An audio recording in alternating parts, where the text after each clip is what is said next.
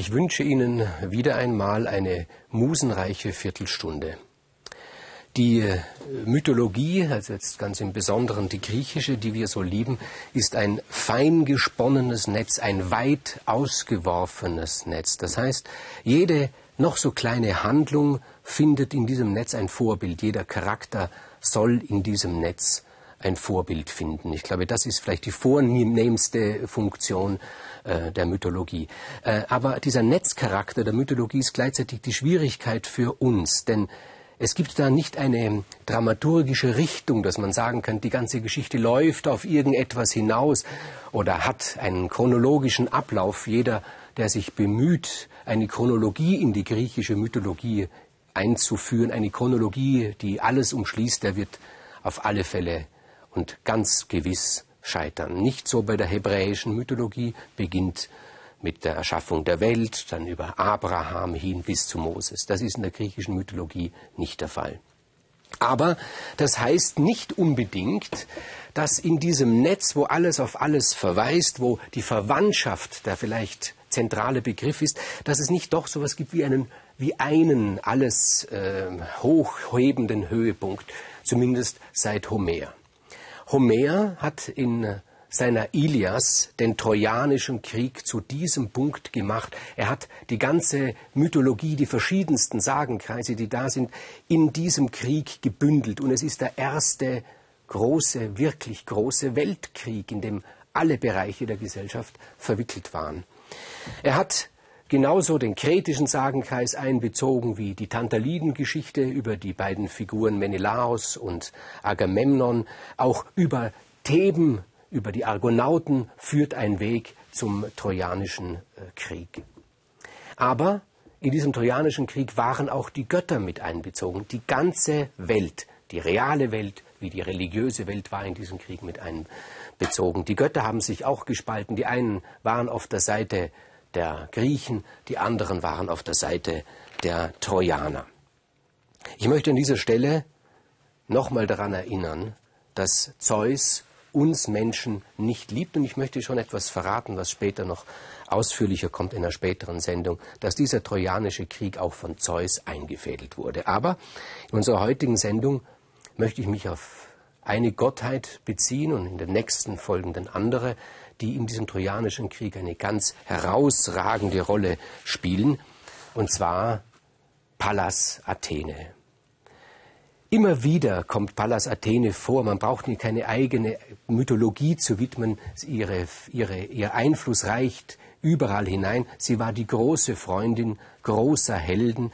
Wenn Sie sich an Folgen erinnern, über Perseus, über Bellerophon, überall war Pallas Athene gegenwärtig. Sie liebt diese mutigen, diese entschlossenen Helden.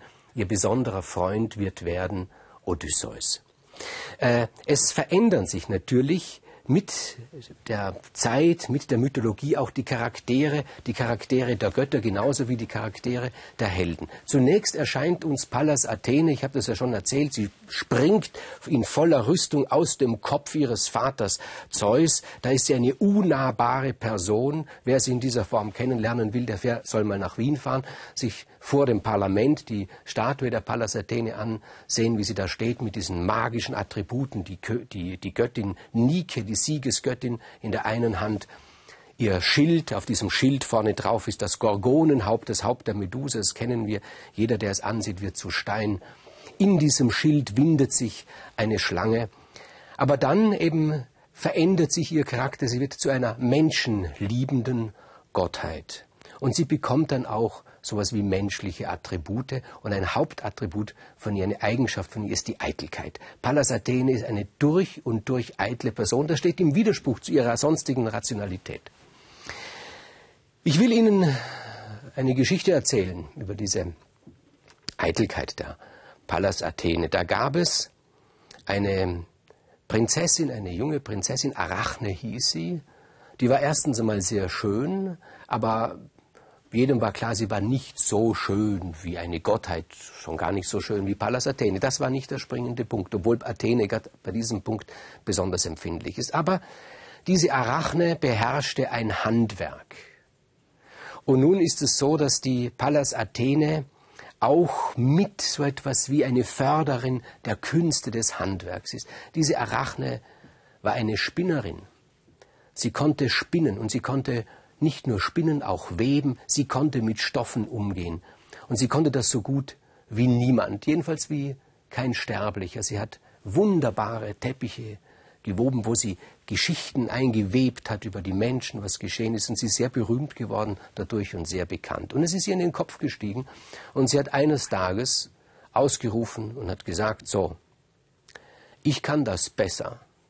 Ich kann das sogar besser, als Pallas Athene das könnte, wenn sie wollte. Und das hat eben die Eitelkeit der Pallas Athene aufgestachelt. Und sie hat die Arachne zu einem Wettbewerb herausgefordert, gesagt, das will ich jetzt wissen. Ich will jetzt wissen, ob du besser weben kannst als ich. Wir weben beide einen Teppich und wir werden dann sehen, welches das Schönere ist. Und Arachne, also Pallas Athene, fing an, ein wunderbarer Teppich, in dem sie Heldengeschichten dargestellt hat. Ein Teppich, an dem es nichts auszusetzen gab. Natürlich nicht, das ist ein göttlicher Teppich. Und dann kam Arachne dran. Und diese Arachne, die wollte die Pallas Athene ärgern. Und sie hat einen Teppich gemacht, in dem sie sich nur auf Geschichten bezogen hat, die die Pallas Athene betreffen. Teilweise sehr, sehr peinliche Geschichten. Besonders jene eine peinliche Geschichte, als Hephaistos, der Gott der Schmiede, der sich in Pallas Athene verliebt hat, kam, um sich eine Rüstung von ihr machen zu lassen. Das hat diese Arachne alles eingewoben in den Teppich. Und dann wollte er über Pallas Athene herfallen, dieser Hephaistos. Und Pallas Athene, die er geschworen hat, eine Jungfrau zu bleiben, eine leidenschaftliche Jungfrau war sie, diese Pallas Athene. Sie hat den Hephaist abgewehrt. Das alles war in diesem Teppich, so wie ein Comicstrip war das in diesem Teppich erzählt. Sie hat den Hephaist abgewehrt, aber der war schon in höchster Erregung und als ihn von sich stieß, da hat er sie schon befleckt mit seinem Samen, aber an ihrem Kleid, und das hat sie so geekelt, diese Pallas Athene, dass sie diesen Stoff, dieses Stück Stoff aus ihrem Kleid ausgeschnitten hat und auf die Erde geworfen hat. Und dieser Same des Hephaist und der Stoff der Pallas Athene haben sich zu irgendetwas ganz unglaublich, ja, Fruchtbarem mit der Erde verbunden. Und aus der Erde wuchs ein Wesen, Erichtonios, das war ein Mann. Oben war ein Mann und der untere Teil seines Körpers war eine Schlange.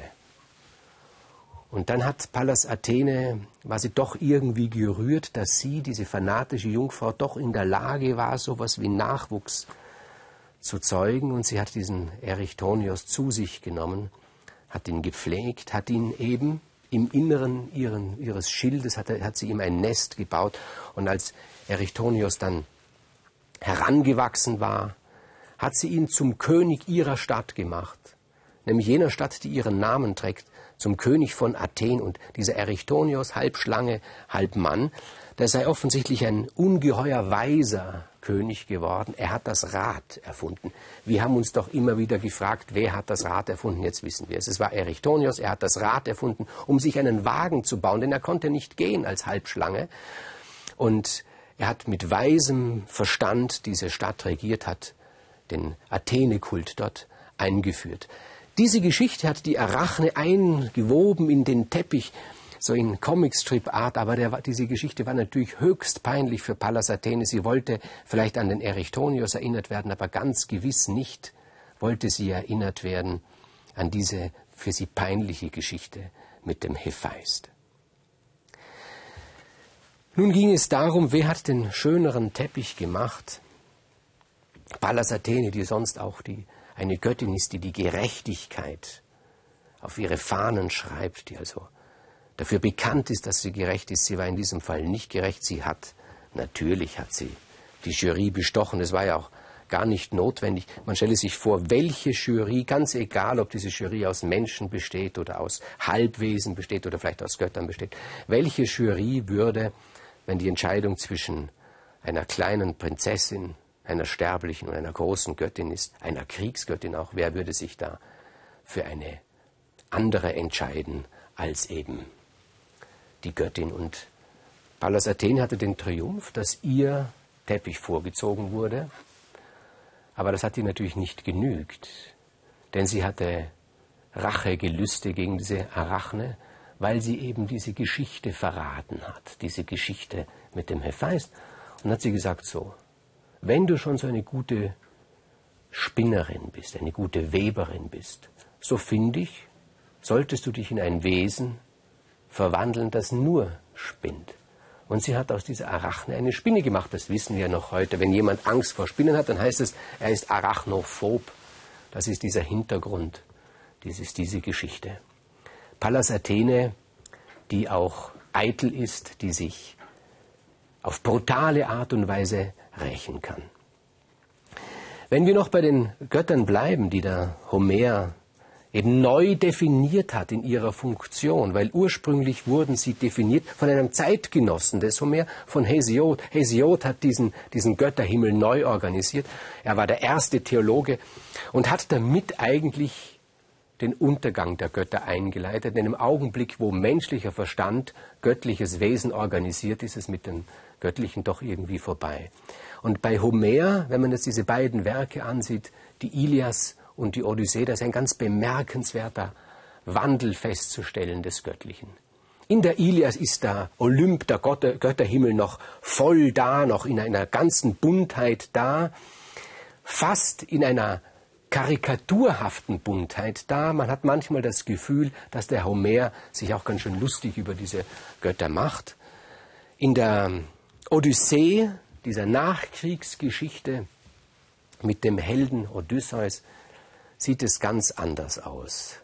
Dort tritt der übrige Götterhimmel weit in den Hintergrund. Also Zeus ist zwar noch der oberste Gott, aber er ist eher etwas Symbolhaftes, eher etwas Folkloristisches.